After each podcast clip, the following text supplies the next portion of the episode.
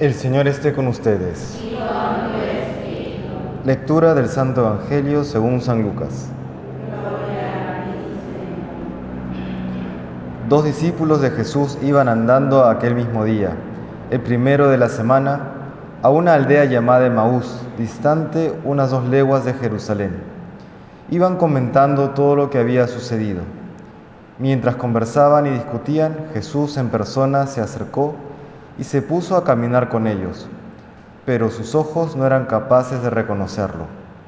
Él les dijo, ¿qué conversación es esa que traéis mientras vais de camino? Ellos se detuvieron preocupados, y uno de ellos, que se llamaba Cleofás, le replicó, ¿eres tú el único forastero en Jerusalén que no sabes lo que ha pasado allí estos días? Él les preguntó, ¿qué? Ellos le contestaron, lo de Jesús el Nazareno, que fue un profeta poderoso en obras y palabras ante Dios y ante todo el pueblo, como lo entregaron los sumos sacerdotes y nuestros jefes para que lo condenaran a muerte y lo crucificaron. Nosotros esperábamos que Él fuera el futuro liberador de Israel, y ya ves, hace ya dos días que sucedió esto.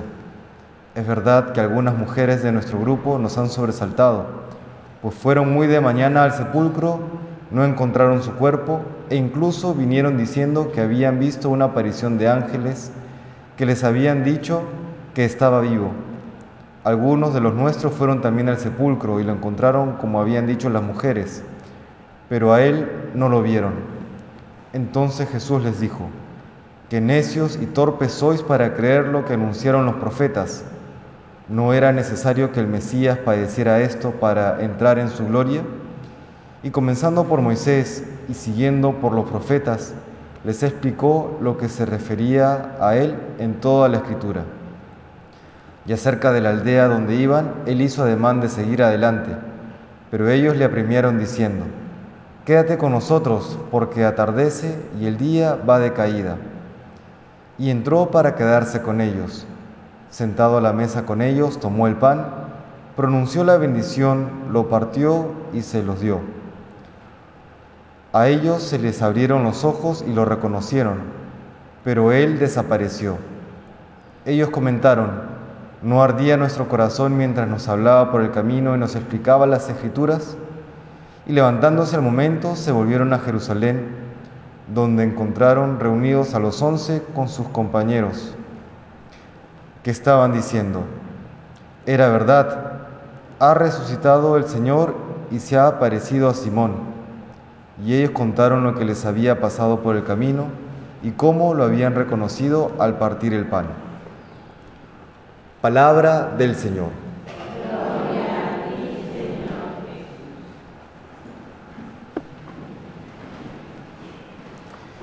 Encontramos un punto en común en las lecturas del día de hoy, tanto en la primera lectura de, los Hechos de los Apóstoles como del Evangelio en este pasaje conocido de los discípulos de Maús.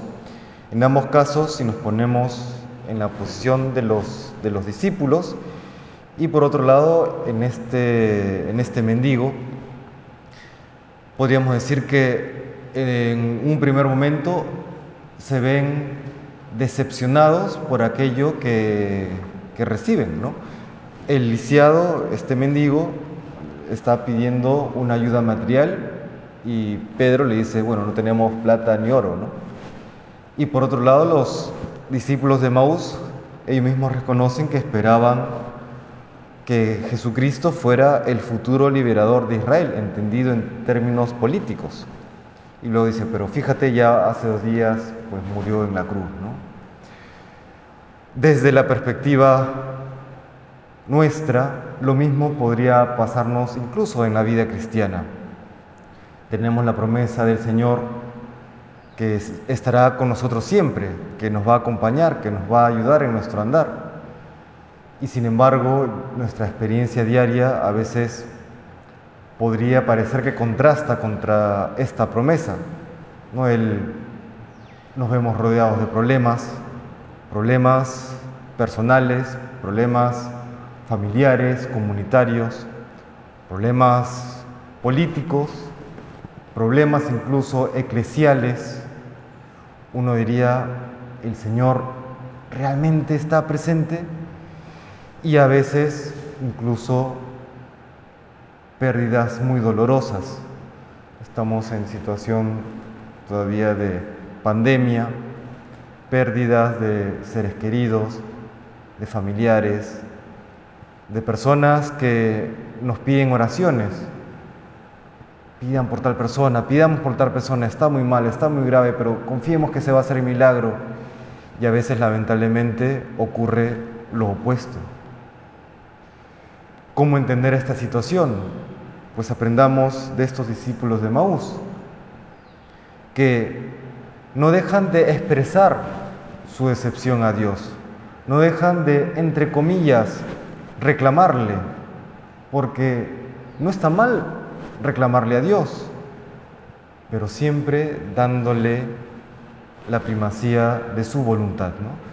no está mal reclamarle a Dios, no está mal el preguntarle ¿y por qué? ¿Y por qué no puedo ser de otra manera? Podemos hacerlo, pero siempre hacerlo como lo hace un amigo con otro amigo. Nunca como un berrinche, siempre reclamándole como un amigo lo hace con otro amigo. Y entonces, ¿qué ocurre? Y entonces el Señor nos responderá. Pero para esto es importante algo fundamental. Una vez que le reclamemos, no le demos la espalda. No le demos la espalda porque Él nos va a responder. A veces ocurre eso, ¿no? ¿Cuántas personas despechadas con Dios porque no respondió como, ellos esperaban? Y le reclaman y hacen berrinche y, luego le dan la espalda. No, le dan la oportunidad a Dios de, que responda.